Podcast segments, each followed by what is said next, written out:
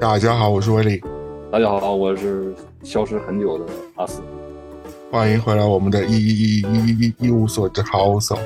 是啦，你现在收听是在一个在东北的东北人阿斯老师和在纽约的上海人我带来的新一期的节目。我们试试看，用不一样的视角来看看世间人和事物，或者随便聊聊。嗯，你还记得啊？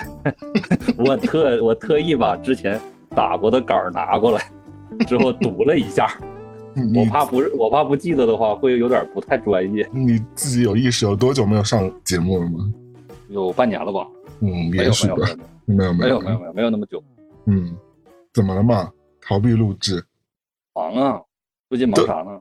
都忙都是瞎忙，是不是？真的忙碌的人他，真忙啊，嗯，那你说说看你在忙什么？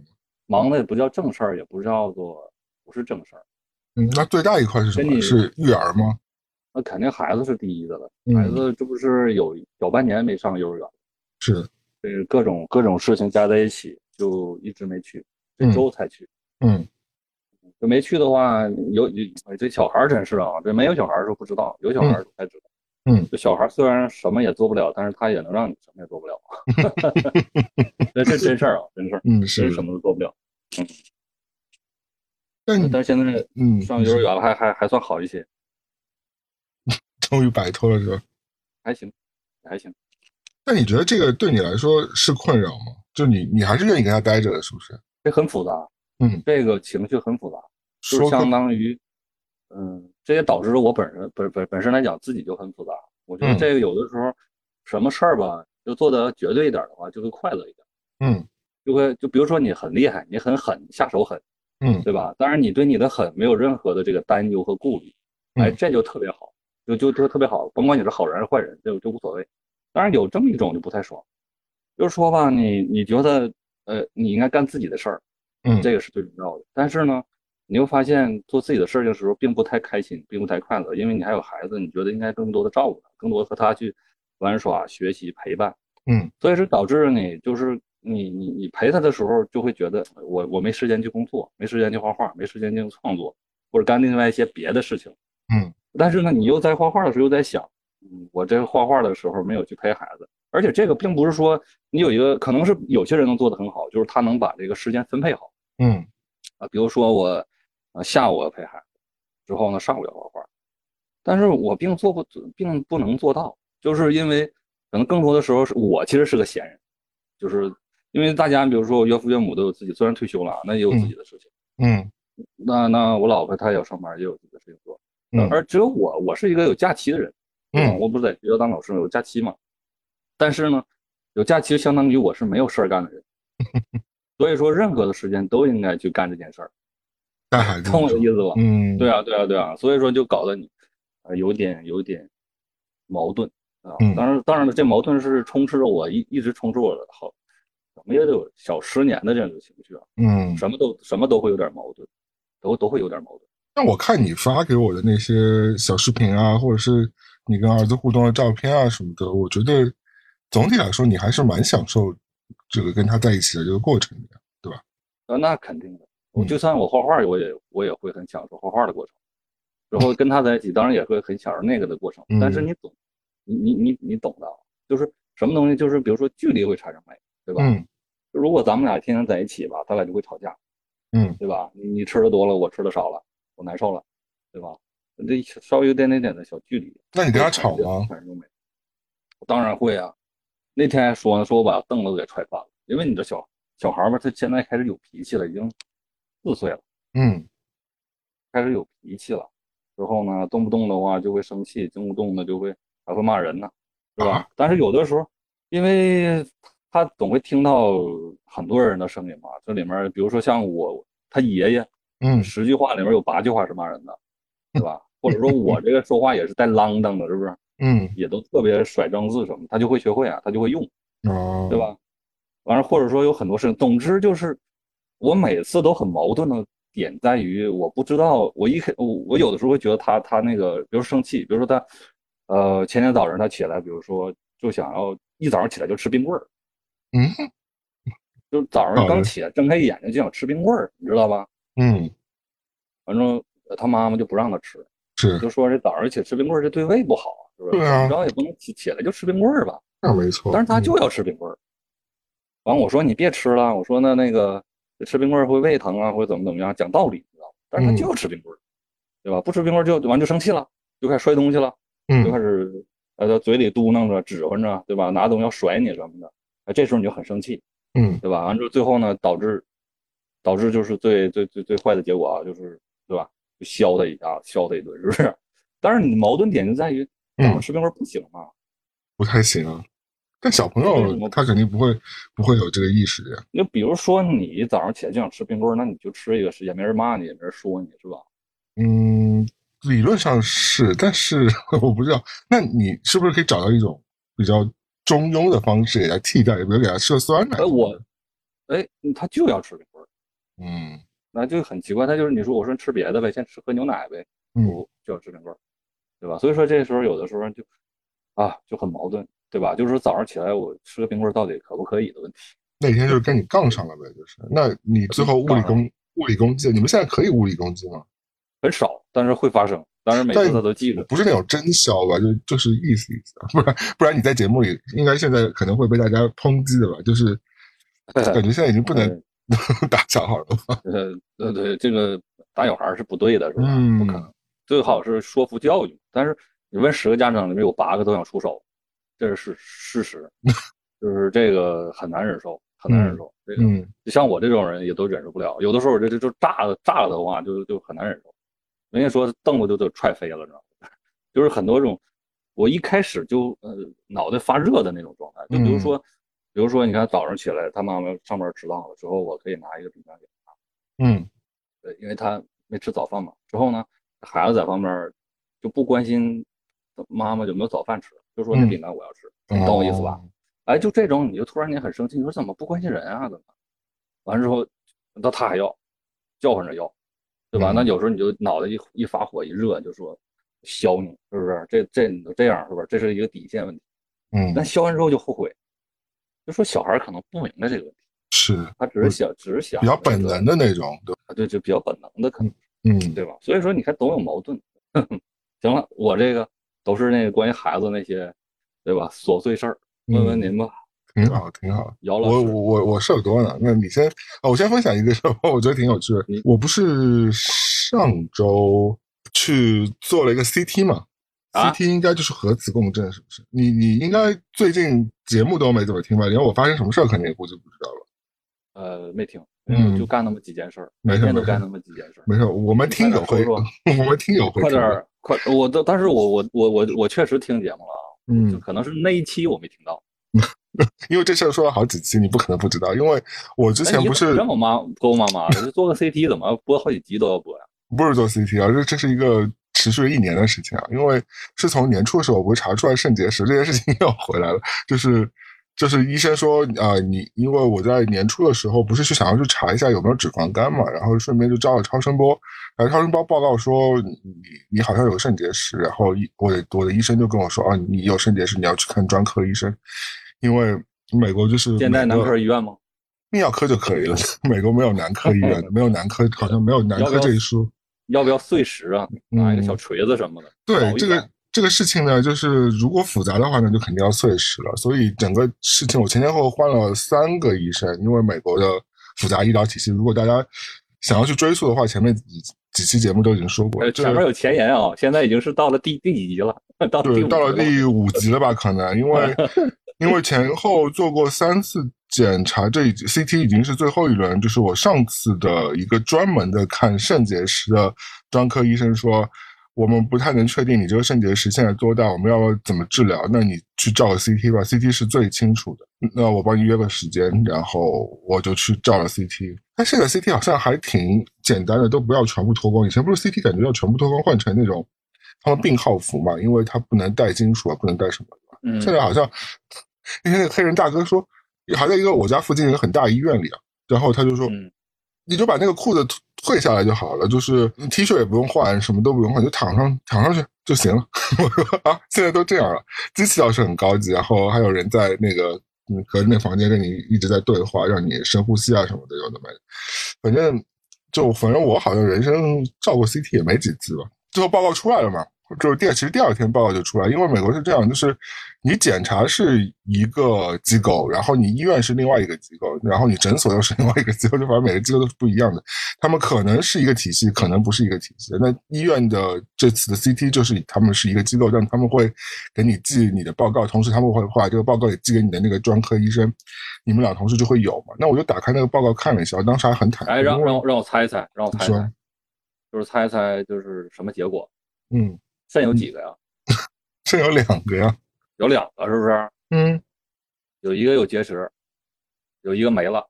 本来就说有一个有有结石啊，两个都有结石，那怎么办？人 对啊，当然 也可能会有两个结石有，点尴尬。但这跟你其实好像跟你作息和跟你体质是有关系的。但是就是经过这一年，最后我拿到报告看了一下，他说你肾是正常的，也没有变大，然后也没看到有结石。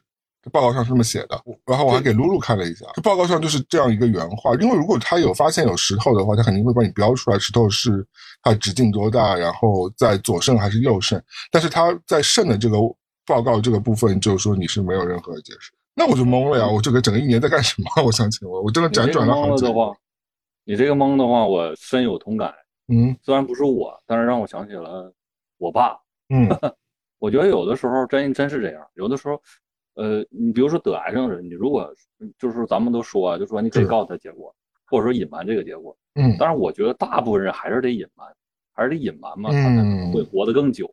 是的，但如果你要告诉他，会只有那么一小点一小点的人会看得特别的开朗，知道吗嗯会豁然开朗，会可能会会会打开一个全新的世界一样。但是我觉得那是极少极少的人，是是大部分人都可能会让他更加严重。心理就负担重。对对对，嗯因为像你这像你这发生这件事情，也就是三四年前吧，嗯。我老爸就发烧，就我嗯。爸就当时就是眼睛青光眼，嗯。之后在本地呢，就是有就是可能有一次发病了就比较严重，在本地医院呢就去就就去看，看完之后说这个眼睛要手术，这个眼睛很危险了，之后做了一系列报道，怎怎怎么怎么样。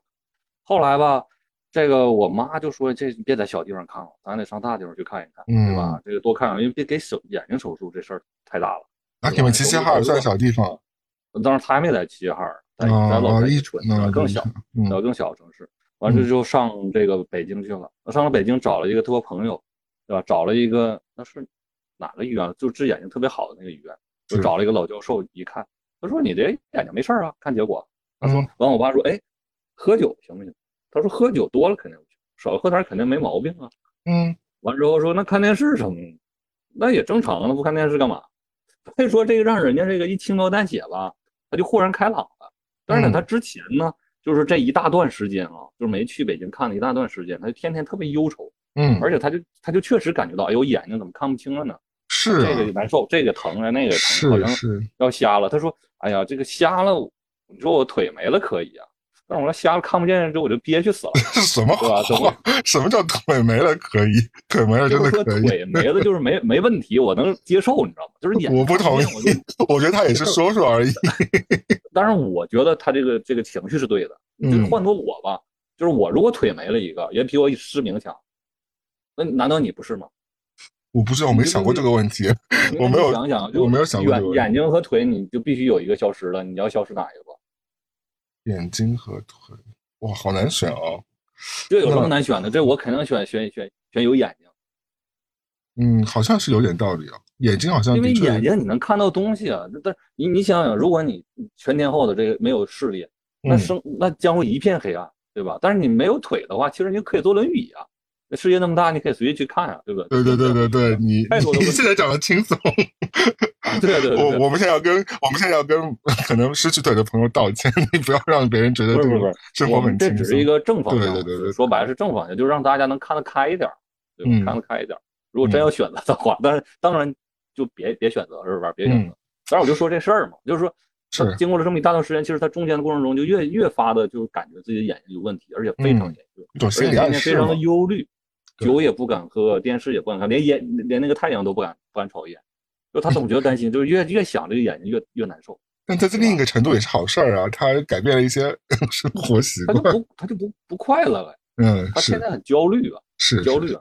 但是这老教授一看完，立刻心情起飞了，嗯，就回来哪儿也不疼了，哪儿也不痒了，咱舒服了，是吧？眼睛感觉看啥都锃亮了。你说这玩意儿，对吧？就跟你说的是不是差不多？我觉得这个心理过程我完全感受到，因为之前是这样的，就是虽然说肾结石现在已经是一个蛮普遍的一个病症，我也有朋友得过嘛，所以我也去咨询了一下，也问过很多，或者说网上看了很多，也问过那个医生到底怎么回事。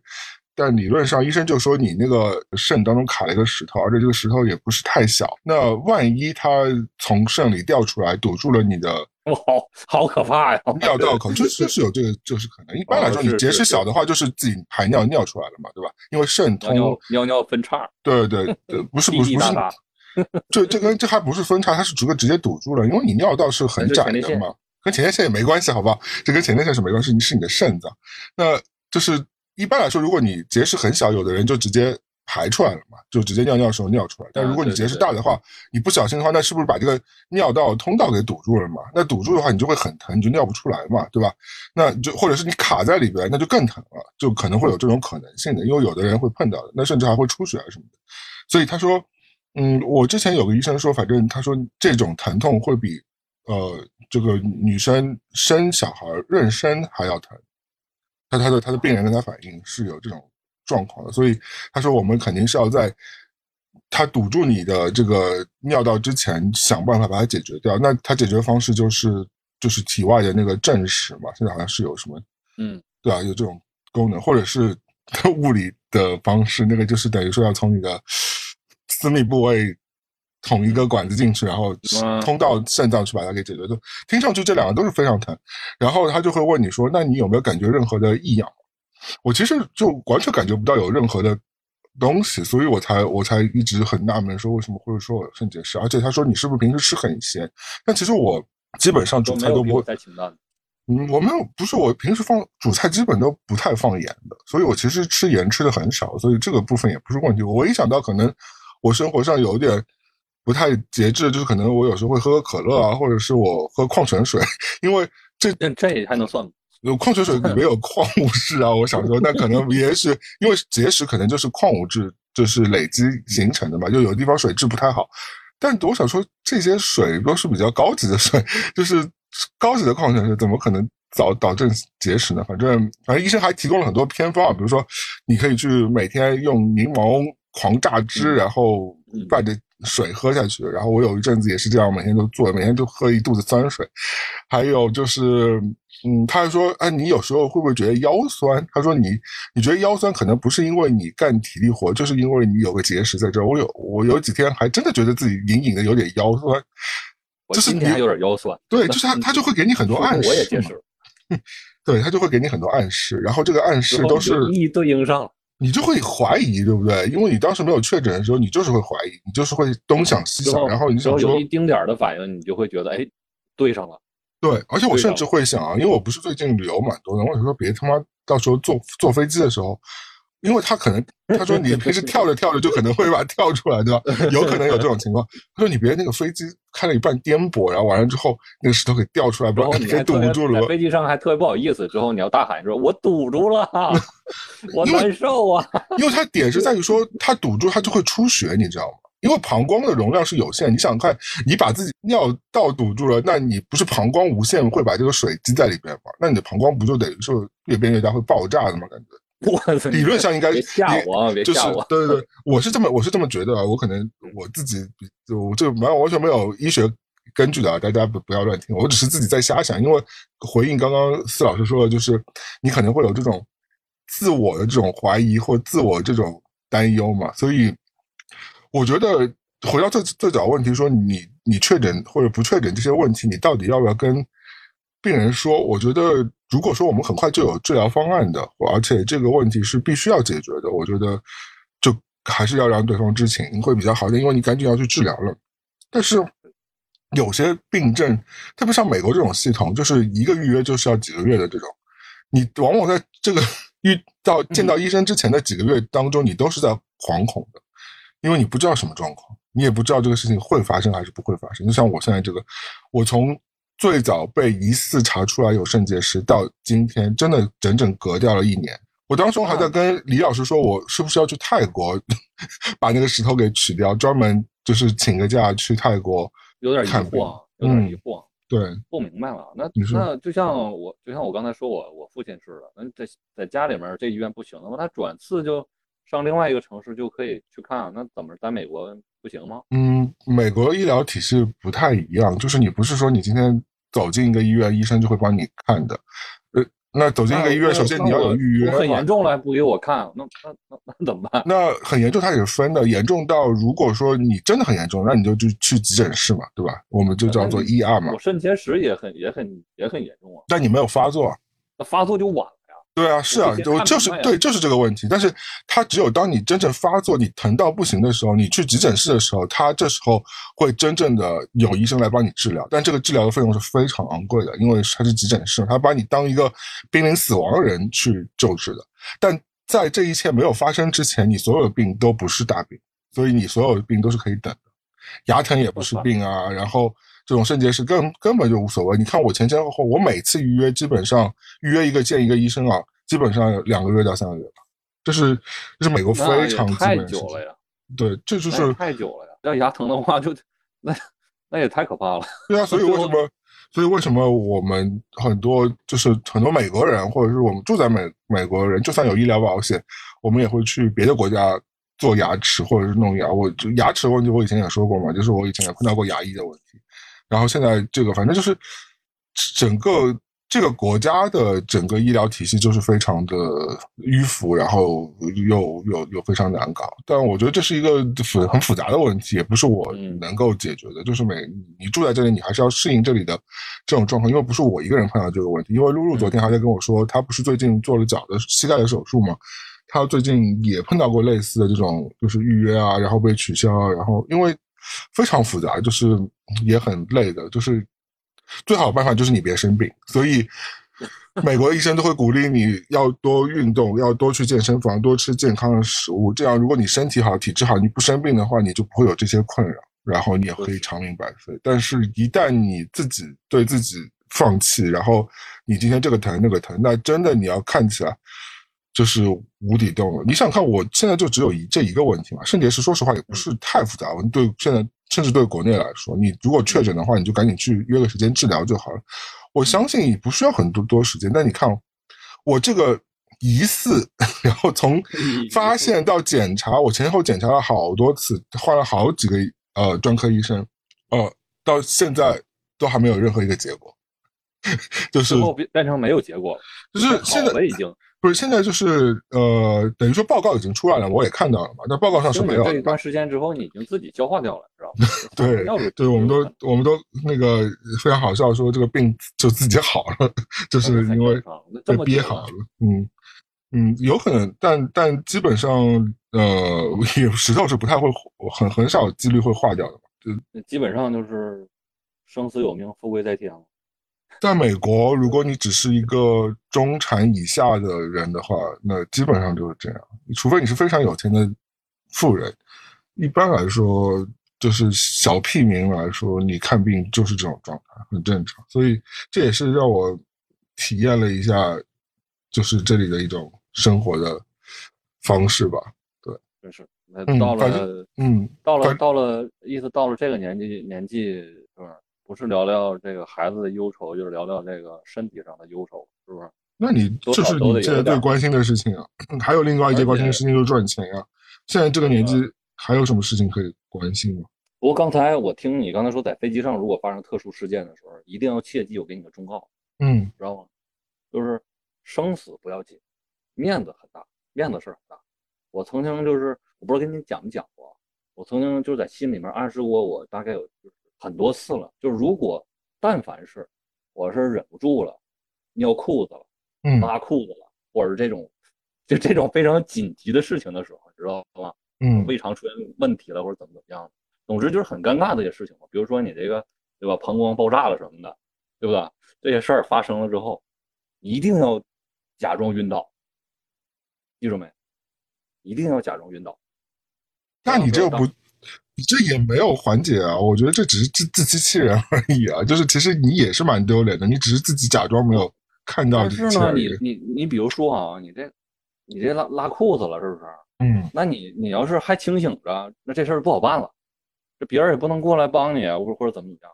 但是你就晕倒，你就你就变得就是好像自己一下子这个神经失常了，完之后这个排泄功能紊乱了，知道吗？就是就是啊，赶快闭上眼睛趴地上，对吧？等着人去营救你。这样的话，你说啊，我怎么了？我怎么了？哎呀，给大家添麻烦了，我这我这怎么晕倒了？你知道吗？一定要找个借口，对吧？我觉得晕倒还好吧，但如果你真的如果是蛮紧急，像你像你说，如果是你真的是肠胃失禁的话，这种别人真的把你当很严重的事情，或把你送到医院去的话，那你可能就付出的代价不仅仅是是一些丢不丢脸的问题了，你后期你肯定要付很大的账单啊。你知道怎么了呀？那也可以啊，对吧？丢脸丢脸事儿大呀，对吧？你这你知道救护车要多少钱吗？那你花个百八十块的，对吧？你怕什么呀，对吧？你不比在这儿要啊，你是没有坐过救护车是不是？就是在北美救护车，我记得我记得我以前坐过一段，好像是开了五分钟收了七百块吧。啊？嗯这这资本一点不夸主义国家，资一点一本主义国家这么点一点都不嚣张吗？？一点都不夸张，而且这是在费。中国中国肯定不会这样啊！我觉得中国有个二百块钱以内肯定搞。你不要做梦，我没做过，我没做你过你。别做梦，你别做梦，救护车不便宜的。你你不要你不要对你不要意淫了，就是你你完你对你自己这个事情无一无所知，你你这些瞎说，我我当时我当时我只我我只坐过一次救护车啊，我只嗯坐过一次。就是我在嗯意大利上学的时候生病了之后，救护车来接我走的，我没花钱。那因为意大利可能是免费医疗呢，那嗯美国不是吗？就有很多国家不是免费医疗的呀，或者是你免费医疗当中有一些东西是要自费的。就是像比如说像比如说加拿大或者英国，或者是我不知道意大利啊什么情况，因为我没我们在那住过。但反正有些国家免费医疗的话，的确这些是是不要钱的。但是呢，因为是免费医疗，所以大家都会用嘛，所以这个医疗资源是非常紧缺的。你有可能是你叫半天那个设备或人员是无法到达，他们在忙其他更严重的病症，这是有可能的。嗯，那美国是叫了，基本上会到，然后这些东西全部是会给你一张账单的时候，你到这救你的时候是不会给不会问你要多少钱，问你要任何钱的。然后你你不是你下了车之后，你把你送进急诊室嘛，对吧？我们美国叫一二嘛，急诊室那可凶了，我告诉你，急诊室那个账单，我告诉你，一天就是那个几万块刚坐上车，刚坐上车就好了，就可以下来了。好了好了，没事儿了，真没事儿。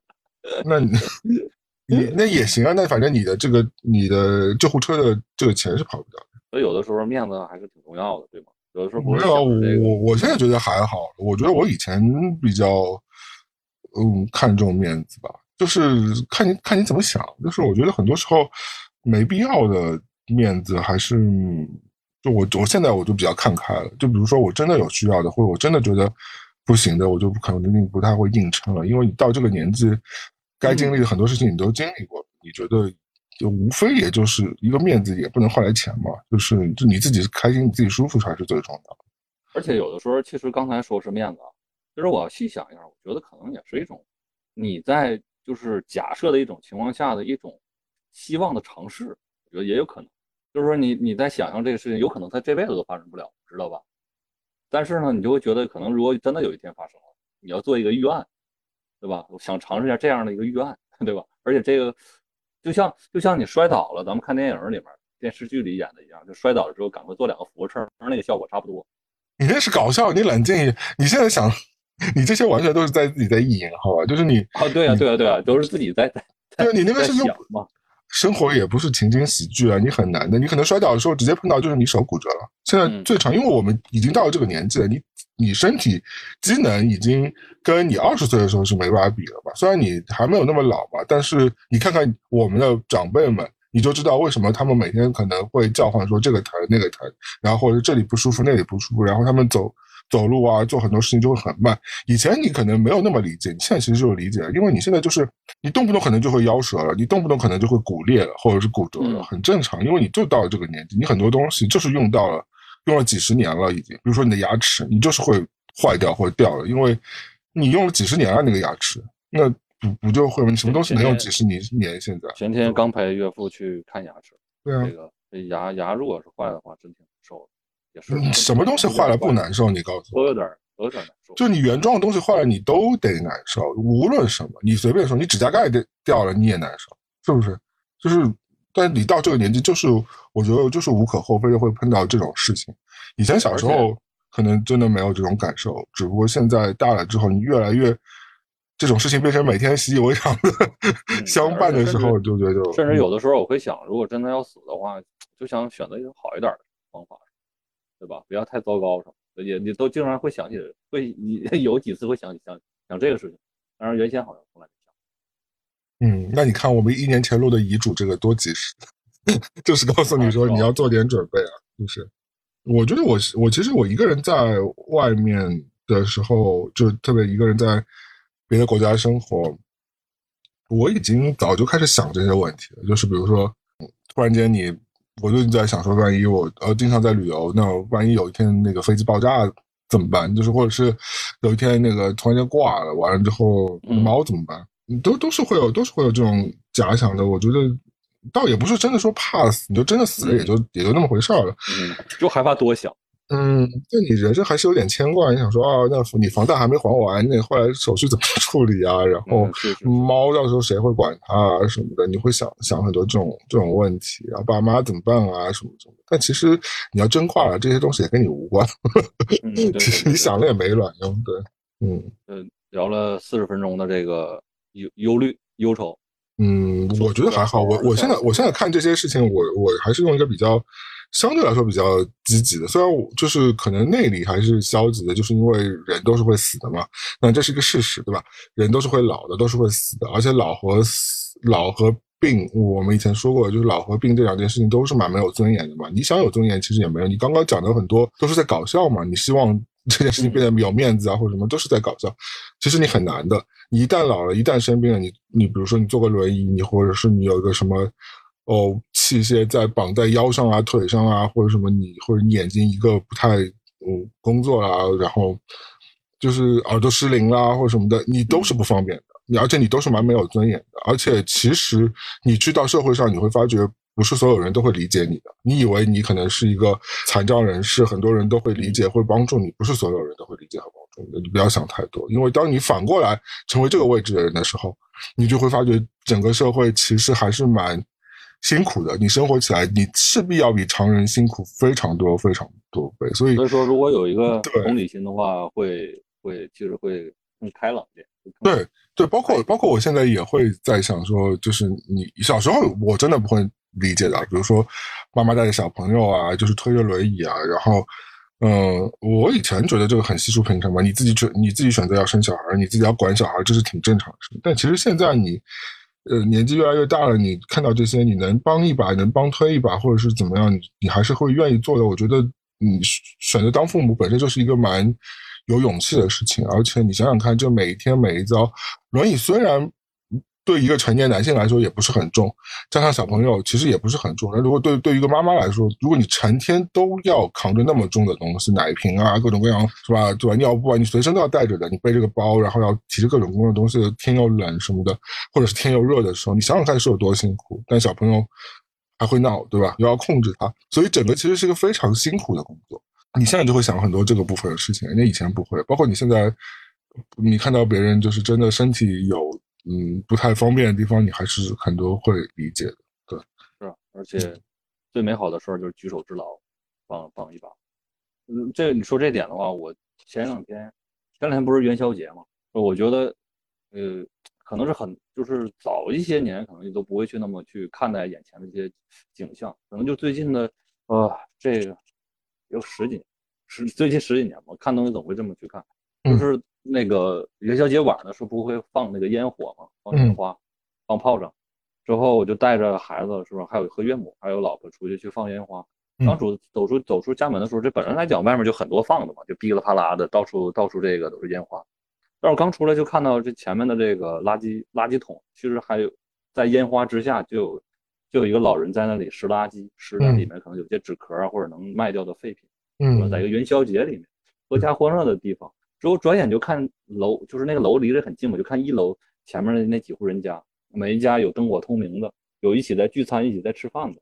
而隔壁呢，就有个年轻人，就在就一个人，就在电脑前面去去看什么东西，对吧？就就那一个人，对吧？在那去看东西。之后呢，呃，隔了一天，其实今天我才看到这个我岳母给我发的消息，就是当天那天晚上，因为放炮仗，有一个有一个下面有一个人放炮仗崩到了就这个。楼上的一个室内，嗯就着火了就，嗯对吧？就在元宵节当天呢，就就就整个屋子都被烧了，对吧？所以说有的时候悲喜真是，对吧？正在你你你你你这个，对吧？享受看烟花的这个喜悦之中，有些人在，对吧？在拾垃圾，那有些人在，有些人家里就失火了。所以我现在就想，更多的就是想做什么事情赶紧去做。那天我就带着这个放完烟花，我就带着孩子、带着老婆还有岳母，开着车之后就在城市里面转了几圈。但是嗯我我就发现，哎，转了几圈不对呀，好像少东西。我就一下想到少什么了，少 BGM，少背景音乐。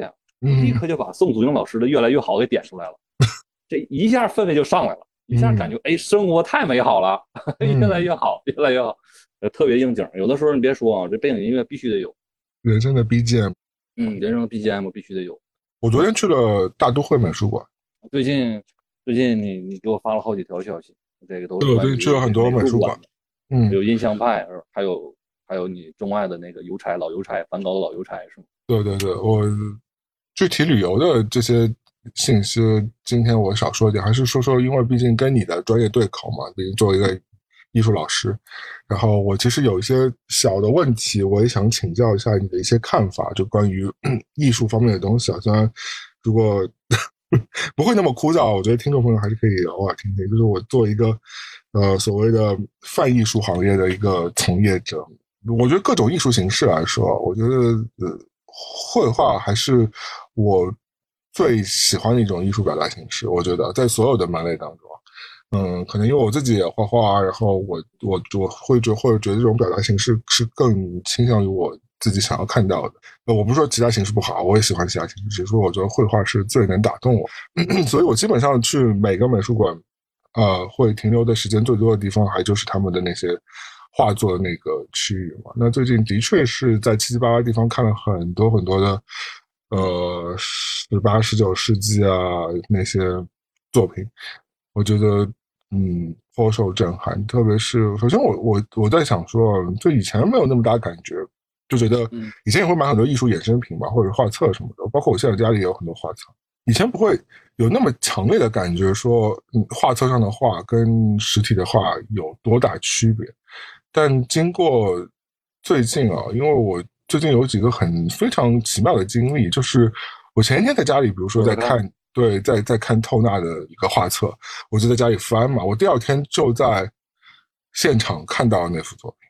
就是就是经常最近都有这种奇遇，就是你看到那张那张作品原作，有的可能它尺寸的不是很大的嘛，那其实无所谓，但它它原作在你面前，它这个它的这个色彩的饱和度，它的这些色彩立体感，是跟嗯再精美的画册感觉还是不太都无法比拟的。嗯不不一样，真的不一样。而且那样的心理环境也不一样，毕竟是出自于这个作者、这个画家之手，他的这个温度是在哪儿。无论是穿越了时空，对吧？那你刚刚你刚刚讲的是一个比较抽象的概念吧？我讲比较具象的，就是其实它的物理性，就是真正我们讨论物理性的话，你看到的就是实体的这个作品，还是会跟仿制的作品差非常非常多的。就是就像我昨天，比如说我刚在二楼看完梵高的鸢尾花什么的，其实一楼呃，就就是大都会美术馆一楼就有个很大的商店在卖这些，比如说印的画册啊和那些就是印在衣服的上面的那些衍生品。我对比了一下，我其实就是就是色感是差蛮大的。那肯定的，就就是说那透纳还我觉得都还好一些，整个那个就是你画册也好，它那个整个范围就是氛围还是挺好的。嗯我就记得那个有一个维纳斯的诞生，在那个嗯北齐美术，那个差距才大。嗯我我特别清晰的记得，就是当时看那个读者，读者后面不是有那种世界名画介绍吗？对，他介绍的只都不是就整个的整整体的这张画，只嗯不过是这个一个头部分，嗯是对对吧？那个脸颜色是煞白的，你知道吗？对。那跟跟那个原作简直差的太远了。而读者像读者这种啊，因为他那种铜版纸或者他那种印刷技术是普通的嘛，对吧？我不能讲说很差，但就是一个比较普通的一种印刷的一些技术。但我买那些很贵的那些画册，包括美术馆商店买的那些翻印的那些假的画的那个海报或者什么，你可以把它挂在家里的嘛，就跟原画可能尺寸是一样的。但那些其实他们是用专色专印的，就是是更好的一些印刷公司去做的，所以他们肯定是有经过比色和专业，我相信肯肯定是更专业的一些印刷的一些方式嘛。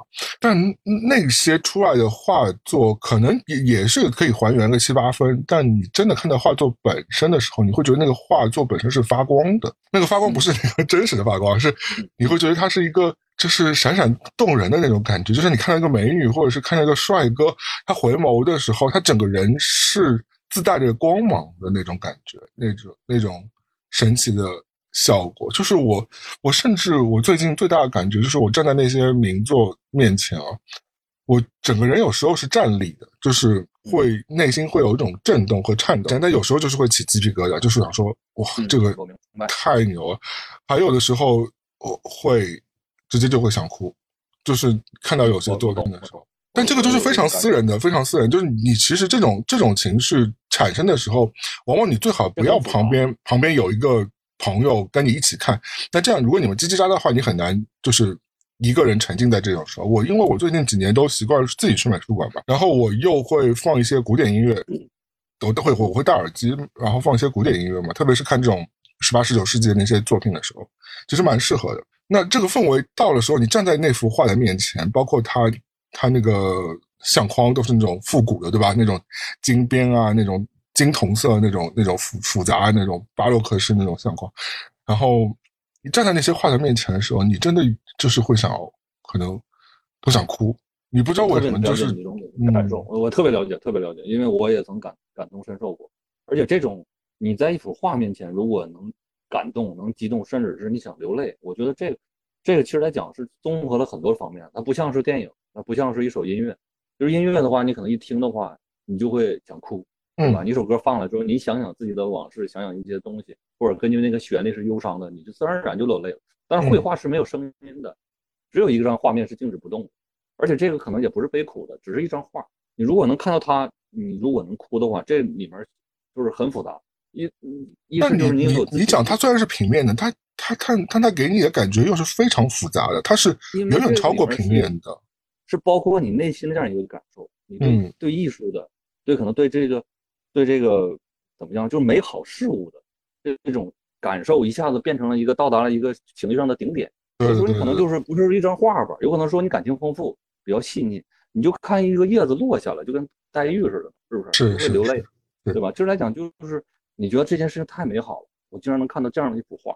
对吧？这幅画给我带来的触动是那么的大。我最近几年看作品，我觉得比以前进步的点是在于说，我以前看画可能更多是看他。比如说他技巧多高超，那个超现实多超现实，对吧？或者是你会觉得他光影拿捏的有多好，你会震撼于那些东西。但现在我觉得我被触动的往往是这幅画传达给你的这个作者当时想表达的情绪，未必你你能感受到是百分之一百人家给你传达，因为谁都不知道嘛。因为当时可能没有任何记录告诉你说他当时是开心还是难过，但是作品本身它自然就会传达给你他想传达的这个悲喜，对吧？就是开心难过。失落还是怎么着的？而且真正好的作品的话，他会就是穿越历史的情绪的一个情感。会会会，这就是他魔力的比如说你那天，你那天给我发那个微信，就是你看到了那个梵高的那个老邮差，对吧？嗯。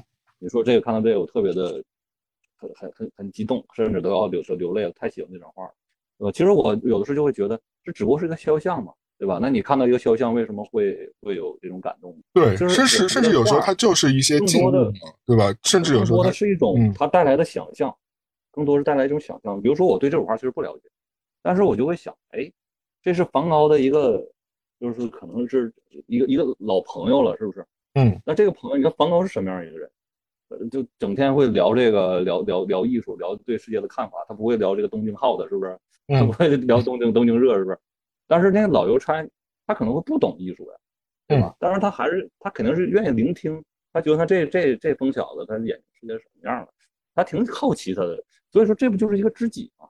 就是你爱说，我爱听，那那他也不是全部都在听，他可能是他是个邮差呀，他可能每天去送送些邮件，送些东西，对吧？他会遇到七大姑八大姨的各种各样的一个人，就他也会跟那朋友说，哎，那个有有意思啊，怎么样，所以就产生彼此的一种交流。那其实他俩可不就是成为这个好朋友？就是能互诉情长，互诉这个，对吧？自己看到的东西，对吧？这人最最重要的不就是有一个说话的对象，有一个陪伴嘛，对吧？那恰巧他们两个相遇了，对吧？看到一张画就会去陷入想象，就陷入到哦他是怎么去遇到他的，甚至是可能跟跟甚至是不了解那段历史，但是其实阻止不了那种想象，嗯用现代化的这种想象都是可以的。比如说你不知道梵高是哪年出生，没关系，对吧？人之常情是一样的，对吧？现在你就可以是梵高，对吧？你你隔壁的那个老邮差，你的那个快快递员哥们儿，对吧？就是那个老就那个老邮差，你俩就可以成为朋友，可以聊一聊。我蛮开心的是，就当你跟他有跟作品有情绪共鸣的时候，其实你在跟艺术家本人在一定程度上也是是是等于是在有一些连接。虽然你很难说这个连接是什么，那他已经过世了，但其实你其实你就在跟他有连接，因为你刚刚讲说邮差，不管是肖像作品啊，或者静物作品啊，甚至风景啊什么的，嗯，其实我们看到的并不是那个邮差，我们看到的也不是那个风景，我们也看到不是那些桌上的苹果，像塞上那些，或者是什么，或者是一些呃裸女啊什么之类的。我们看到的其实是艺术家的情绪的投射，它其实它反映出来的不它不是课题本身，因为课题本身最最好的反应其实应该是超现实，或者是你拍张照片，对吧？那呃拍张照片可能都有带着情绪呢，你最好的就是他，他完完本本的没有任何的一些包装的站在你面前，那他本体在你面前，那这个才是他本人。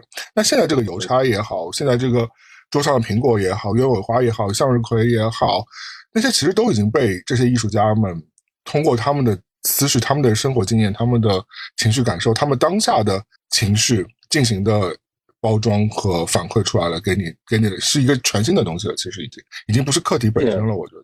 嗯而且一张画，我觉得也是，就是不能对牛弹琴嘛，有的时候要要逢知己，对吧？嗯如果你看到一张画感动了，其实来讲，你就是那幅画的知己，你有可能就是梵高本人，你有可能是那个老邮差本人，嗯这个才是真正带来感动的事情，就是你突然就变成了梵高，你会站在梵高的视角去看待你的这张画，就你就是他，或者说你就变成了这个老邮差，对吧？矗立在这张肖像里，你是怎样生活的？就是就好像是有一种呃代入感，就是你突然间就来到了他的那个时代，他的那个对那个性格，对，就是有一种附体的感觉，就是你刚才咱们探讨的说的，就是那种感觉是特别好。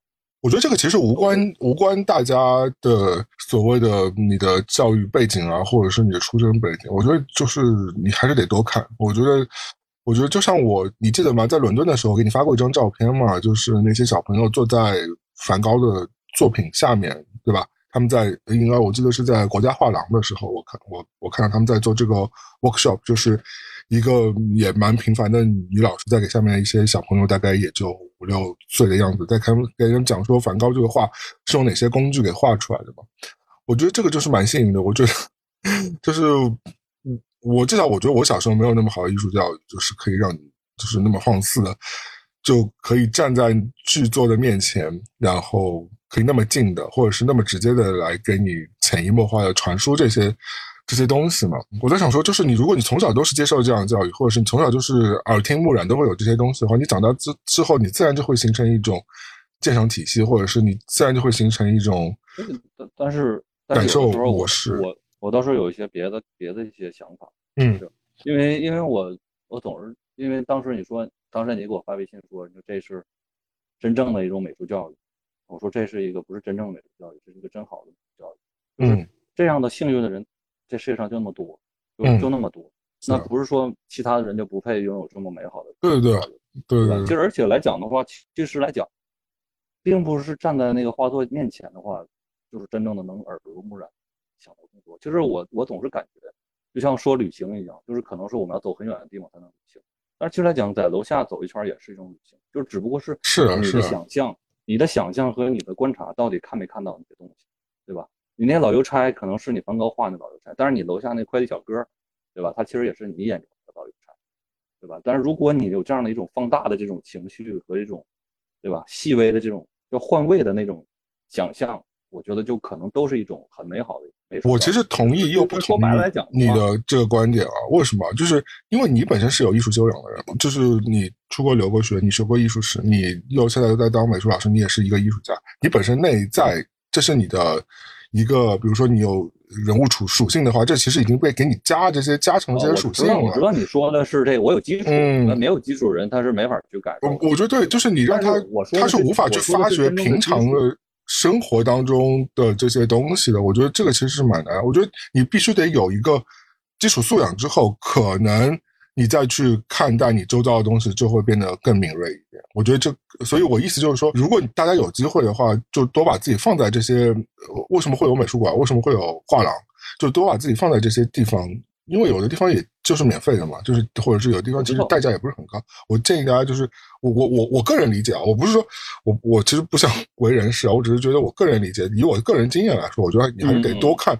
看完之后，当你到了一定的，你累积到了一定的这个我不知道经经验之后，你可能就会升级到下一个层层次。你看，比如说你看周围的东西，你就会发觉就更敏锐一点。就是这是我的一个观点，我不是我不是我知道我知道，对我不是说就是说呃就是平常人世间的东西或者我们楼下的东西都是一无是处的东西，这我绝对不是这种这种概念。我意思就是说，因为咱俩说的是两个方向的概念，嗯，这是真的。因为比如说，你看像我现在来讲的话，当然并不是代表怎么样，就是我其实很很少有有些画会吸引我，对吧？我不会看到，就是原来的话，我会看到很多画，哇，这个真好，我好吸引我。那现在来讲的话，我觉得就是能吸引到我画就不太多。那其实来讲，更吸引我的东西就是我眼前看到的这些东西。主要只要我想看，我就会看到很多奇妙的东西。然后我看外面，比如现在是一团黑黑的，万家灯火，对吧？它有一处会特别亮。那其实来讲，在我眼前就会改变，就这些东西都可能会改变成一个比较一一张抽象的一种画面，是或者改成变成反光的一种画面。当然，你说这就是有基础，因为你是创作者嘛。我觉得你你你通过这个角度来讲，有点不太公允。我知道，我知道，对。我我知道你刚才说的意思，就是说你到底对普通人来讲，就是没有基础人是不会这么去想事情的，是的，对吧？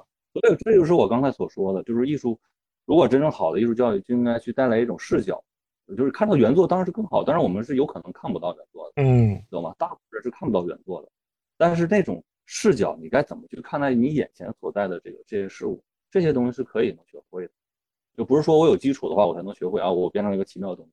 但是你可以观察它的视角会有变化。对吧？你一棵树的话，你看远了它是一棵树嘛？那你要往近了看看树皮，它又是一像地图一样，对吧？你要切开里面还有年轮，对吧？它就是角度问题。我还是觉得，如果你没有基础的话，是很难达到这个事情的。那我我意思说，原作不一定是要梵高原作，也不一定是要透纳原作。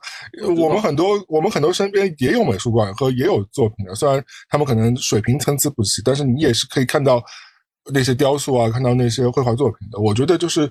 大家可以试着去多往那边去多看一看，偶尔去走走，然后多累积一下这个部分的经验。我觉得，当你经验到了一定的水准之后，自然其实你就完成了自我学习的一个过程。因为我觉得那些艺术家的艺术作品，他们本身就是他们浓缩了他们很多。对艺术的理解和精华，所以你去从那些精华当中吸收，你自然其实是会对你的对这个世界的理解是有帮助。那你你当你提升了自己之后，再回来说你刚刚就阿斯老师提到的这些，你重新去理解你身边的事物，那但我咱俩说的还不一样，就是咱俩说的还不一样，还不一样。因为我一直站在的一个基础点，就是在于不是学艺术的，也也不欣赏艺术，因为这个艺术这东西吧，它其实来讲的话，说起来咱们嘴一说。就上嘴一下嘴一嘎巴一合，就是艺术俩字就出来了。但对大部分人来讲，他我觉得是这一生都不会去想去理解这个，还莫不如去看一集这个这个呃这个这个最近挺火的一连续剧追的剧什么，都不会去看艺术这件事儿。我也不想去了解艺术。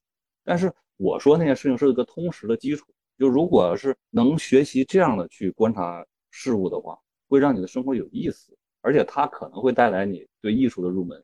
你可能会带带领别的一个入门也可以，舞蹈也可以，音乐也可以，对吧？它是一个通识的一个基础，就是会让你的生活变得好玩。那我从哪儿学到这个基础呢？因为很多你刚刚讲的这个其实蛮抽象的，就是你让一个普通人如何去换一个视角来看待周围的事物呢？就是如果你没有接受过这部分的训练和教育的话，其实是有点难的。呃，对，所以说就是，但其实来讲的话，你只要简单的会聊天儿。比如说，看，其实来讲不就是角度问题，就是角度问题。对啊，就是我们不会有这个角度啊。就是我我我质疑的点就在于说，我觉得通常如果一个普罗大众的话，他就不会想那么多，就是没有角度啊。就是我不会有这个角度的。你别说，你别说这个艺术没有角度，我在网上观点都没有角度，我就是非黑即白。现在大多数就是这个样子啊，就是我认定的事儿，我就是得认定。我觉得男尊女卑，我就是认为认为男尊男卑，我不会用其他角度观察这个。问题的呀，就是这个才是问题啊。教育，教育是在对吧？大学以下，啊，成人教育就算了，啊，成人教育只能是对吧？这个看大家彼此什么是感兴趣的就来什么，对吧？你见着朋友总不能天天聊艺术吧，对吧？人家不搞艺术，你聊什么艺术？嗯我咱这刚才这咱们说的是那个关于教育，大大学对吧？这个二十多岁以下的人群，青少年们、嗯，青年们，成年人已经对吧？已经呃，你你刚刚指的是对于呃小朋友、小孩来说，对吧？就是等呃不不也不是小孩，也不是小孩，更大一点的也可以。啊，对我们来说就是小孩嘛，对吧？就是二二十几岁以下那些小孩嘛，对吧？就是对嗯，这个这个可以，这个可以，这个的确你再。大的话，你就不好意思帮你没把这定语给拿出来，好不好？你刚 我以为你讲的是普罗大众呢。一开始你不是说最好的教育吗？完了之后，我不是从这儿说起来，嗯，对对对，从这儿连起来行，我觉得如果你这样讲的话，的确是，的确是，就是我觉得，咱们成人，嗯你像咱们成人成人来讲的话，你跟一个对吧，就是可能是搞饭开饭店的，你就一直聊艺术，这不太妥帖，对吧？对一直聊艺术，也是说你这个装修怎么样，你得跟他有关系，对吧？你不能说你的，你看这个问题，你应该这么看这角度，嗯只看今天赚多少钱嘛，谁看那个，这嗯不是一个嗯不是一个路数上面。嗯，我觉得普罗大众啊，如果就是摊开来讲，对于所有人类来说，不管你开饭店也好，你是屠夫也好，你是花匠也好，你有空，你愿意去美术馆 看看画，或者你愿意去电影院看看电影的，我觉得都是会对你的这些感知是有帮助的。就是不管怎么哪怕你你是囫囵吞枣，你就是去拍照的，我觉得你在那个氛围当中，你就是你就是会得到教育。这个其实主要，也就是对吧？为这平淡的生活中能多一丝丝的不同的尝试吧，嗯对吧？对艺术的尝试。今天有什么事儿能特别产生共鸣？当然有了，就一件，嗯，就是工作室门前总有总有狗屎。嗯，是谁的？是谁的屎？你找到狗的屎啊！对，我知道是狗啊，你已经说狗屎。我说你找到凶手了吗？尴尬点就在这儿，我每次都想要把这个拉屎这狗和这个主人遇着了，我赶快让他赶紧给我滚蛋，是不是？是，你往你自己家门口拉坨屎试试，是不是？我总想这么说，但是我又每次都都想还是别见到为好，但是又想他们别在我这儿拉屎，因为一见到了我都知道会是什么样的人。你是说是你不想面对的这种比较蛮横的这种人？不不不，蛮横我不怕，你知道吗？你要是遇到一个老爷们儿，我说你他妈在这儿拉屎，你回你家拉都可以。我最害怕的就是这些人可能都是老人，嗯，你说是老头老太太对啊，或者很多就是遛狗的老阿姨，那那那那怎么了吗？会会，就是你不想见到，你只是想这件事别发生就算了。那老那老太蛮横跟一个大哥蛮横，老太太蛮横，你不愿意跟他论一论？这个就是这个就是我人生的矛盾点，在很多事情都会有。你如果是平平辈的，这矛盾就一下消失；但是如果是变成一个长辈，我就觉得可能话要要轻，那轻就不如不说。哎，这很奇怪啊，我不太理解啊。那不是一样的吗？这个社会的，就是这些规则对所有人应该都是适用的呀。就普世的规则来说，他也应该遵守的。不管他今天是他养了狗，他就是应该自己把狗屎给捡走啊。但是不是天经地义的事情？你不是你完全占理，你为什么不跟他说呢？因为你总会给他找理由，你为什么要给他找理由呢？这就是我的问题，就是我矛盾。你看，像我刚才一开始咱们就说起孩子的问题，我永远都会站在他的角度会想一下，就是说我有一天也带着狗，比如走到那儿，他说狗想拉了，就拉了，那我可能会捡起它问为止，对吧？我不捡。所以说，你不是那你这个说不通啊。那他他他不，你说一直有屎，又不是一天有屎，对不对？就说明他那个不是不是不是不，当然不可能天天都有屎，那他们我那就成那个拉那个。那你遛狗就得带带带纸和带塑料袋啊，那不就是一个遛狗天经地义的事吗？就像你养猫，你肯定就会有猫砂，那不是很正常的事情？不然猫拉哪儿？那是一个文明的地方，大部分的事情，大部分的世界都是荒野？齐齐哈尔不是个文明的城市吗？不能讲道理的吗？他可能一开始就是道德准则是有点低，但是我觉得你还是得跟他说这件事才行啊。对啊，是这样。哎，你就像啊，我跟你说一件事吧。我跟你说一件事吧，可能跟你这个事是有点像的啊，就是听听你的想法。就是我们的那个有台那个打个招呼嘛，对吧？我相信你应该也没有听，但是他们最近分享一件事情，就是朝阳去坐飞机嘛，就是春节回家的时候坐飞机，然后完了之后，就他明明在那个位置上有个东北大妈，完了之后坐在那个他的位置上。然后朝阳说：“这位置是我的，你能不能让一下？”然后大妈就说：“可是我要上厕所啊，你懂我意思吧？”就是大妈就不肯让他，反正朝阳还搬出了空姐，让空姐去帮忙协调。最后反正朝阳自己默默的就坐在后面，没有卖掉的那个位置上去，就然后还是让大妈坐在那个位置上了嘛。就这件事情，我那天听完之后，我我觉得我小时候也许可能为了会为了要面子，或者是会怕怎么着的，我可能就就算了，就可能会就跟做朝阳一样的这个选择。但现在我不会，我肯定会让他走的。我因为我觉得这个位置是我的，我肯因为我一般买飞机票，我肯定就是自己选好的位置嘛。我不管你今天要尿，那你你可以找空姐，让空姐帮你解决你的问题。你可以坐到坐到后面你想觉得离厕所方方便的位置，但是这个座位是我的，就除非你好声好气跟我商量，我得到我的允许我才给你坐，不然的话，我我觉得我无法惯着你，因为社会运行还是要有一个基本的准则在那里的，就是不能一直有破坏者，破坏者被纵容的话，我觉得。整个社会的整个体系会崩塌的，你懂我意思？你看，我懂你意思。如果你这样做的话，我觉得这就你你就会很舒服，对吧？你是遵循的一种规则。那谁不舒服呢？这件事情？呃，那对我来讲的话，就不是这样一种概念。你会让他？我就会矛盾。就像我刚才所说的，如果我看到一个就是老太太，嗯，领带着狗在外面撒尿，本人来讲我是有火的，你知道吗？我看见他正在拉狗在那拉屎，那我到底是喊？我正常如果是个年轻人，我就说你。就喊你知道吗？这样的话，我的情绪就释放出来。我会，我觉得如果我当下看到这件事情，我就会，我会之前准备一些塑料袋，我会给他一个塑料袋，我说：“阿姨，把狗的屎捡掉。”但是你看，这就是，呃，这就是你，你，你是有这种，你的情绪是你这件事处理好一点。但是我其实我生气了，你生气你不是也要解决吗？你现在不是没解，你现在不是没解决吗？对啊，所以说这个矛盾就就就卡。那你那我想我想请问啊，你当下如果生气了，那你是跟他吼吗？我是想吼，但是我看对方就我就对啊，就是你什么都没做，说实话，你最后就生了闷气，然后把这个气堵在自己心里，然后完了之后，这个事情本身也没解决，世界也没有往前进一步，你也没有往前进一步，你所以说，我刚才一开始回到前面去，嗯，我看到了，生气了，骂了，但是呢，别让我见到这人也挺好的，我我总是想要见到这人，是当面就就就指责他几句的。哎，可是我我不明白的一点是啊，我现在已经。给到了你的一些解决方案了，你为什么不尝试想着去做一做呢？如果已经我不知道，就是也许这个解决方案是没有效，但是我觉得总是可以想出一个解决方案来，所有事情都是可以解决的嘛。嗯，那那我现在想到了这件事情，嗯，就是如果说就是如果你想找出这个凶手来，那可能门口可以装个摄像头，对吧？如果你不你已经知道凶手是谁了，那你就下次看到他的时候，你当面跟他至少要讲三次这件事情，让他明白说这个事情是。他理应应该做的事情，我不管他年纪多老，他能够遛狗，说明他还是有，还是能够四肢健全的。就是不然的话，狗都遛不动的。那如果实在是就是你你觉得你看当下看到他那个行为的话，你觉得不太好意思呵斥他的话，那你就拿出纸或者拿出塑料袋，当着他面剪给他先看一下，做给他看一下，说：“哎，大妈，这个。”是个公共地方，大家还是要保持城市清洁的。我相信人多少都是会有收拾心的，就是我觉得，嗯，当然我是在预估一个大家是比较就是比较有道德这个情况之下，但我相信多数人还是会有这个道德范畴的，会不好意思的。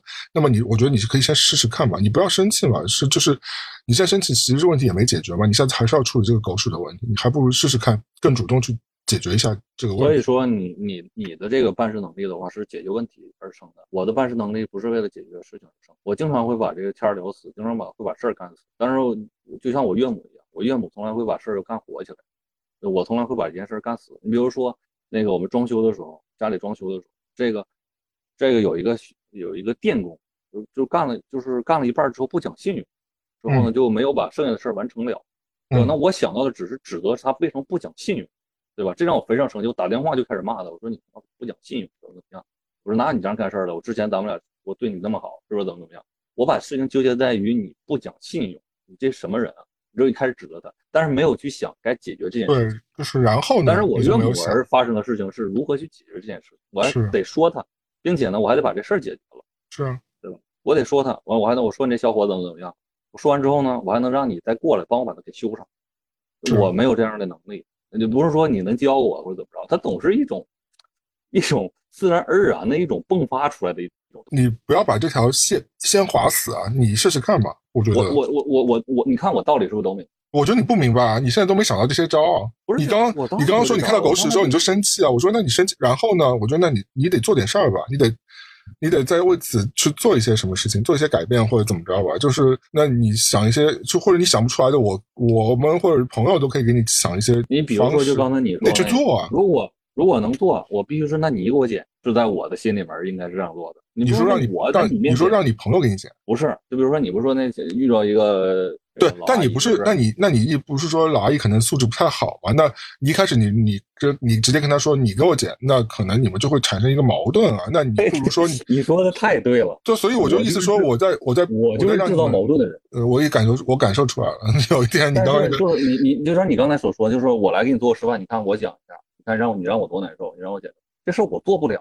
就像为什么做不了呢我也这个那这这很简单啊，就是你觉得有意思，但我觉得没意思。所以我觉得你你在你在跟自己较这个没没必要的劲儿啊，我觉得就是你总觉得没必要，但是对我来讲就有必要。嗨，那你看这天又被你聊死了吧？你看你说说你发生你你你发生的这个问题，我们来想，我都已经觉得有办法可以解决，这不是什么了不起的事儿，也不是什么很难解决你的事儿。你说的太对了，有办法去解决，但是就是你不想解决的事情上去发展，你不想你比如说这个人不讲诚信，我我就我就憎恶你，知道吗？我讨厌你，知道吗？我烦你，我不想让你再上我们家来干活，就咱干活，我我他妈得指责你，对吧？不是你刚刚讲的这个是两个不同处理的方式，就是可能你丈母娘处理方式是纯纯诱导，让大哥重新又回到你们家再把活做完，对吧？同时他也指责最后就没回来嘛。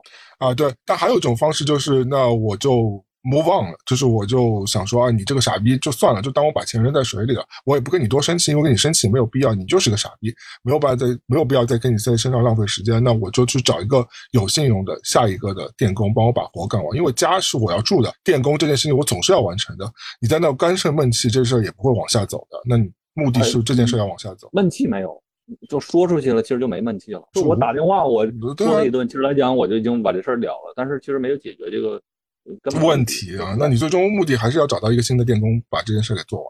所以说，对于我来讲，更重要的是说他，完之后表达出这种概念，但是没有意识，也不想说别的话，让再给我回来把那东西弄了，或者呃想一个计谋，或者想一个什么样的一个，对吧？东西让他能给我回来，再给我整上。就处理事情的方式啊，我可能觉得你可能你在实际生活上处理的事情不够复杂，所以你会觉得这些事情已经变得很复杂。但对我来说，这件事情一点都不复杂，因为我平时处理的呃，对啊，比这件事情复杂多了。我你平时要面对的东西情况比这件事情复杂多了，所以这些事情对我来说都不是事儿。所以我我听到朝阳说他直接让了那个大妈，我是觉得你其实这个对于嗯、呃整个世界来说不是一件好的事情，因为你还是必须得让他明白说这个世界就是这样。很多事情我为了这个东西，我也辛苦去赚钱，我买了机票，我也辛苦回家看妈妈，我选了这个座位，我也要去上厕所的。我这些东西都是我辛苦换来，这不是我天上掉下来的，我白得的。那你不应该莫名其妙的就这样去占据这个事情，我觉得这是不 OK。包括你狗屎这件事情也是一样的，就是，嗯城市环境是大家的，你狗屎乱拉，到时候你你你有一天也会踩到的，一样的。就是，所以你今天捡了，对你来说也是好事情，是每个人的，而且狗屎可能还有细菌的，还会传播细菌的。你你也不希望看到整个生活的环境当中都是一堆垃圾吧？那我相信，我事情往更积极的方向去推动嘛。嗯所以你我不知道是一个能解解决问题的人。但讲了半天，你愿意做吗？你都不做啊！我就是讲了半天，你也你也不打算去解决这个问题啊？呃，对啊，对啊那不是白讲？也不白讲，就是让我知道世界上有这样的人挺好的，我不太懂。就挺好的呀。就是嗯比如说我遇到什么事情解决不了了，你就帮我一下解决了，就我多快乐呀。我不快乐啊，因为我想要解决事情的时候，你解决不了啊，这不是一个互动的事情啊，你懂啊？天下没有白来的。那我快乐还不行了吗？我总知道有人来 对你快乐，但是问题是，但你问题是你给你朋友带来了什么？就是这是一个互动的东西，你得想一想这个问题。就比如说我有一天我有这样困难的状况，需要你出手解决的时候，你可能就会用一个托词不解决这个问题。比如说我今天是我的工作室门口有这个狗屎，我想让阿斯你来帮我解决这个问题吧，你会不会就不解决？还是说你其实你会解决的？当然会解决了，你你会不会站出去跟我替我去跟那个阿姨理论？肯定会啊。对啊，那不结了吗？那你为什么不为自己？这就是不一样，就是如果你你听别人说和自己说，这是两个概念。比如说你对别人的这个请求帮助是有应必求的，所以我觉得啊自己来讲的话就不一样。所以我现在是觉得，就是就包括你啊，包括李老师，你们你们有点像，有点这种状况的，就是自己碰到自己身上，你们会也许啊，我不是负面的，我就但是我觉得，也许可能是为了要面子也好，可能是为了不好意思也好，很多事情就不不敢做。但是反而到朋友身上的时候，你们就会两肋插刀去去做这件事情了。也不是说 就很很好笑。这个这个这个这个这个心理的因为这里面有一种被需要的一种。那你自己也是，你你应该对自己好一点啊！你工作室是你自己的，你干嘛不？这是你就是应该你自己要解决的问题。因为这个选项里面有俩答案，请求里面只有一个答案，就是如果你请求我帮忙，我如果能帮的话，就一个答案，对吧？就是帮忙，对吧？但是如果我自己的事情就有两个答案，就是我去骂他还是不骂他，对吧？就带来两种结果。有一件事情结果是我爽了，还有一件事情像你说的是能解决问题，所以产生了矛盾，对吧？但是刚才那种请求就是一个一个答案，就是我是帮忙还是不帮忙？当然我我是肯定要帮忙。那我请求你帮个忙吧，请求你自己去把你工作室门口的这狗屎问题解决吧，替我。我等着，我等着风干呢。你的人生很矛盾，我今天就会一刀不剪把我们那么尴尬的聊天抛到网上去。呃。我觉得这是每个人都会发生。我觉得挺，我觉得也挺好的，这是一个自然的过程。我觉得啊，在跟你聊天之前，我觉得我自己是有社交障碍。但跟你聊天之后，我觉得真的有社交障碍的人是你。你要去看看心理医生。哎，你你问我老婆，我是我我社交老牛逼了。嗯，我这下面我跟你说，老牛逼都不只是社交问题，就是我最近不是玩小车嘛。嗯，你说我社交有多牛逼？我就跟人聊天对吧？那个哥们儿，那个卖几个自己心爱的火柴盒，这这咱们以后再聊，是不是？这这火柴盒有故事，是吧？那个小小玩具车，我就感知到他那个，这是都是他喜欢的东西。他卖这个之后，他还跟我说让我提前，就发货之后呢，我刚收到，他就点了一下，他说能不能确认？完了之后他说，哎呀，不好意思，我我这手滑一下，让你点确认收，因为确认收货，他的钱就到账了。如果不点的话，那钱是不到账的。完说，哎呀，我说我没看到这个信息，我现在就点确认。之后他又说一句，他说：“哎，真不好意思，我平时不会这么去做的，因为我最近我的手头有点紧，我急需钱。”说我说：“哎，我说那个我还有几个没有收到的货呢，我说我提前都都先点了，我都点确认吧。那个我还没收到，但是没关系。我说你渡过难关，对吧？这什么事儿都会一切都好起来，都会很好，对吧？我说我先去都都都确认了，对吧？你看我这样聊出去了，我我四日我收到他的快递，我打开一看，他又赠了我六台压路机小汽车，你知道吗？我正常买了四台车。”他给我发了十台车，我说：“哎，我说你哥们儿，我说这这怎怎怎怎么发这么多？你是不是邮错了？”他说：“没有，这是我想送给你。”他说：“你总来我这买东西，我想把这些车送给你。”就我觉得，你看，这不就是我的聊天儿的那个心态？哎，我觉得啊，就是你你你真的是阴阳两面很严重哎。就是我我其实有时候我看跟你聊天的时候，是发觉你是那个样，是那个跟 Matchbox。那哥们是那个样子，但是又特别犟，然后你聊起来就是一个非常讨人厌的一个人。你就是你这个阴阳两面非常的严重，你你自己有感觉到吗？就你有两个内在的自我，一个是非常就是自我毁灭的，一个是还是蛮暖心和积极向上，就是 很很神奇。反正就是我我能非常强烈感觉，因为我我之前跟你工作的时候，我也能非常强烈感受到这两个不同的人格在你心目。当中操控的这种感觉，就如果我聊到那个阳光的四老师的话，我是会觉得，哎，这个人怎么那么好说话？怎么什么话都，就是就什么都拍胸脯，什么都没有问题，就是那种非常积极乐观的。但我要是聊到那个黑暗的四老师的话，我就是会有像一个小时之前的时候，我就会觉得我要一直抓耳挠腮，我都不知道我要跟他跟他说什么，就是经常会有这种情绪。就是我能我能理解，但是这并不代表你是社交牛逼。就是这是另外，这只是你比较有礼貌而已。其实其实不太牛逼。对，社交是另外一回事了。我是觉得反正没关系啊，我但反正呃，至少今天的结束还是我觉得还是蛮积极向上。因为你不觉得这个最后咱们还再说一下这个事？你说对了，就是不太牛逼，真不太牛逼。但是在恍惚之前又很牛逼，就介于这样的一种之间。那是吧？不是啊，牛逼在于牛逼在于你在任何情况下都可以发展发挥自我。那不牛逼在于一点，你接不上话，就是你对就是世俗世俗的事情不太了解。不知道也不想去聊的质感，那因为我每次跟你聊天的时候，我都有这个担心啊，我本人就会有这个担心啊，因为我知道你想聊的都是，我知道你想聊的都是那些非常虚空的那些小事儿，因为以我跟你聊天的这个经验来说，你每次聊都是聊不了你你偶尔聊到几次非常具象的事儿，我都很开心。就是我想说，哎，终于跟我分享一些他 那有人味儿的事儿了，就不是在跟我讲一些就是那些虚无缥缈、那些假大空那些。对你来说可能不是假大空，但对我来说就是 我不知道你要跟我说什么，就是那些事儿。其实你你不用担心，你跟我聊的事儿太俗，就是或者是太琐碎，我反而可以从那些事儿当中感悟到你这个人更多，因为我是可以自己分析你，你跟我聊这些事儿的倾向是什么，你反而跟我聊太太虚的概念。我无法琐碎事儿，我我记不住，也不知道发生过什么。那你，所以我都已经给你半年时间让你去记一些事儿，你还跟我聊假大空，我就是无法，因为假大空对我来说，我无法感受到你这个人是一个真的人，你知道，就是我要我需要我需要从你的更细节的、更细枝末节，哪怕是一个非常小的情绪当中，或者是我来我来了解你是谁，我为什么想要跟你成为朋友，我为什么想要。更亲近你，或者是更了解你，就是，但你如果你给我一些都是比较虚的，我无法理解到的东西的话，那我无法理解你啊。我，我，我，我，我很愿意去了解你和听听你的声音的。那你首先你要让我听懂你在说什么，对吧？这是很重要的。更着急，我也更愿意听懂、听明白你在说什么，知道你是谁，你在想什么。这是我，我作为一个朋友也好，也作为一个工作伙伴也好，我想更更进一步的一个事情。那那。不太适合探讨，不太适合去讲，因为总会忘。不要探讨，没事啊。我就是，我就希望听到一些，比如说 丈母娘跟电工的这些故事，都听上去很香艳。丈母娘骂电工的故事，不是丈母娘和电工的故事。还有就是，比如说，反正一些比较比较具体的事情，我觉得可能对我来说更有用吧，或者是更有可以帮助我来理解你是谁。明白。你这个人有趣的地方，就是有时候你会犯点傻逼啊，反而就挺好玩的，你不觉得吗？这个这个是你一个老观众，这不是一个坏的听众，这不是一个消极，这是一个，我觉得这是你身上的闪光点，这是你你身上我没有的东西，就是我觉得你有时候就是会犯点傻逼，我觉得挺好玩的。我希望，我觉得这就是友谊之光了啊。嗯，这就就这不就是彼此的欣赏嘛，是不是？因为我说你有条理，说你有逻辑，你说我总是犯傻，是吧？我们都很开心。那挺好的呀。聊天归聊天，但是你总结出来只是一首歌。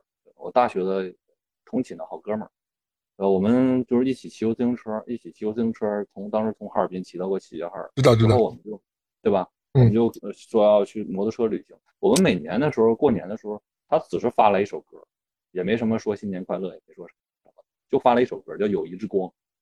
友谊之光啊，就是那《监狱风云》里面那个，就是那个周润发演，那那个有个主题曲。呃，因为那个时候我在寝室的时候，每天早上起来的话都会放那个《友谊之光》。之后我们我们就出发，当时嗯，就是那个上大学时候骑车旅行的时候，前那个当天早上放的这样一首歌，对吧？那事隔了有十多年了，对吧？但是依然是就是一种旋律，就是你无需多讲，你无需多说，听到这一首歌就热泪盈眶，就知道我们还有事儿没做，我们还约定了还要骑摩托车要到哪哪去，对吧？干就完了。所以说，有的时候就我就觉得可能语言是苍白，就可能我们说啰啰嗦嗦的，可能啊这个事儿你听不懂，那个事儿我讲你也没明白，很正常，对吧？说来说去的，对吧？都是在说话，但是其实来讲，可能就是一种印象，一种概念，对吧？我认为你 nice，你认为我哎傻了吧唧，他挺有意思，对吧？其实这就是两种两个人的彼此对两个人的一种友好，一种觉得是一种友，对吧？所以说，有的时候你看一首歌也能解决这个问题，我们聊了两个小时天儿也，两个小时四十分钟。对啊，因为如果我们换个概念，其实来讲，我们彼此在在同是吗？海上生明月，天涯共此时，对吧？是我黑天，你这个是白天。嗯，白天不懂简的黑。对，讲的事情没准是一些啊，你说你的，我说我的，我对你不理解啊，我对你也不理解，或者产生一点点的争执。但是如果幻化成语言的话，只不过是我们的语言产生了交流，产生了交集，对吧？我们看到了同一个月亮而已。是吧？所以还是友谊万岁。好的，那感谢你非常感人肺腑的这个 结束总结啊。那我们今天节目就到这里吧。我觉得我要去吃东西了，我好饿。几点了？十点半了。嗯，十点半吃什么东西？嗯，不让吃。我我又没有吃早饭，不是八点就在跟你跟你在录音吗那不能让你吃饭，还得再接着说。我要走了，我要走了。喜欢我们节目记得关注我们。你不要走，你不要走，是记得给我们留言，那我会 认真的看一看。我觉得肯定能听得懂有听得懂我的听众。有了有了，我知道，其实我也听得懂。那些那些人都是我的心上人。只是每半年录一次，好吧？那哎，太给面子了啊！对，感谢大家收听我们这一期的一无所知物以稀为 House 贵 Soul 那下周我们再见吧，可能下周我在墨西哥吧，耶、拜拜啦！别你你拉仇恨呢是不是？什么墨西哥呀？我下次就在漠河了。好的，一样的，一样的，都是好我，都是旅多少年没出过门了都，外面世界怎么样了？可以出了啊，现在已经可以了啊。那当一个井底之蛙，不要在家待着，呱呱叫。下次再见，井底之蛙，拜拜，我是威利。我是阿四，哎，两个半小时的节目啊，看威力能不能给它裁掉一半。好的，拜拜。拜拜。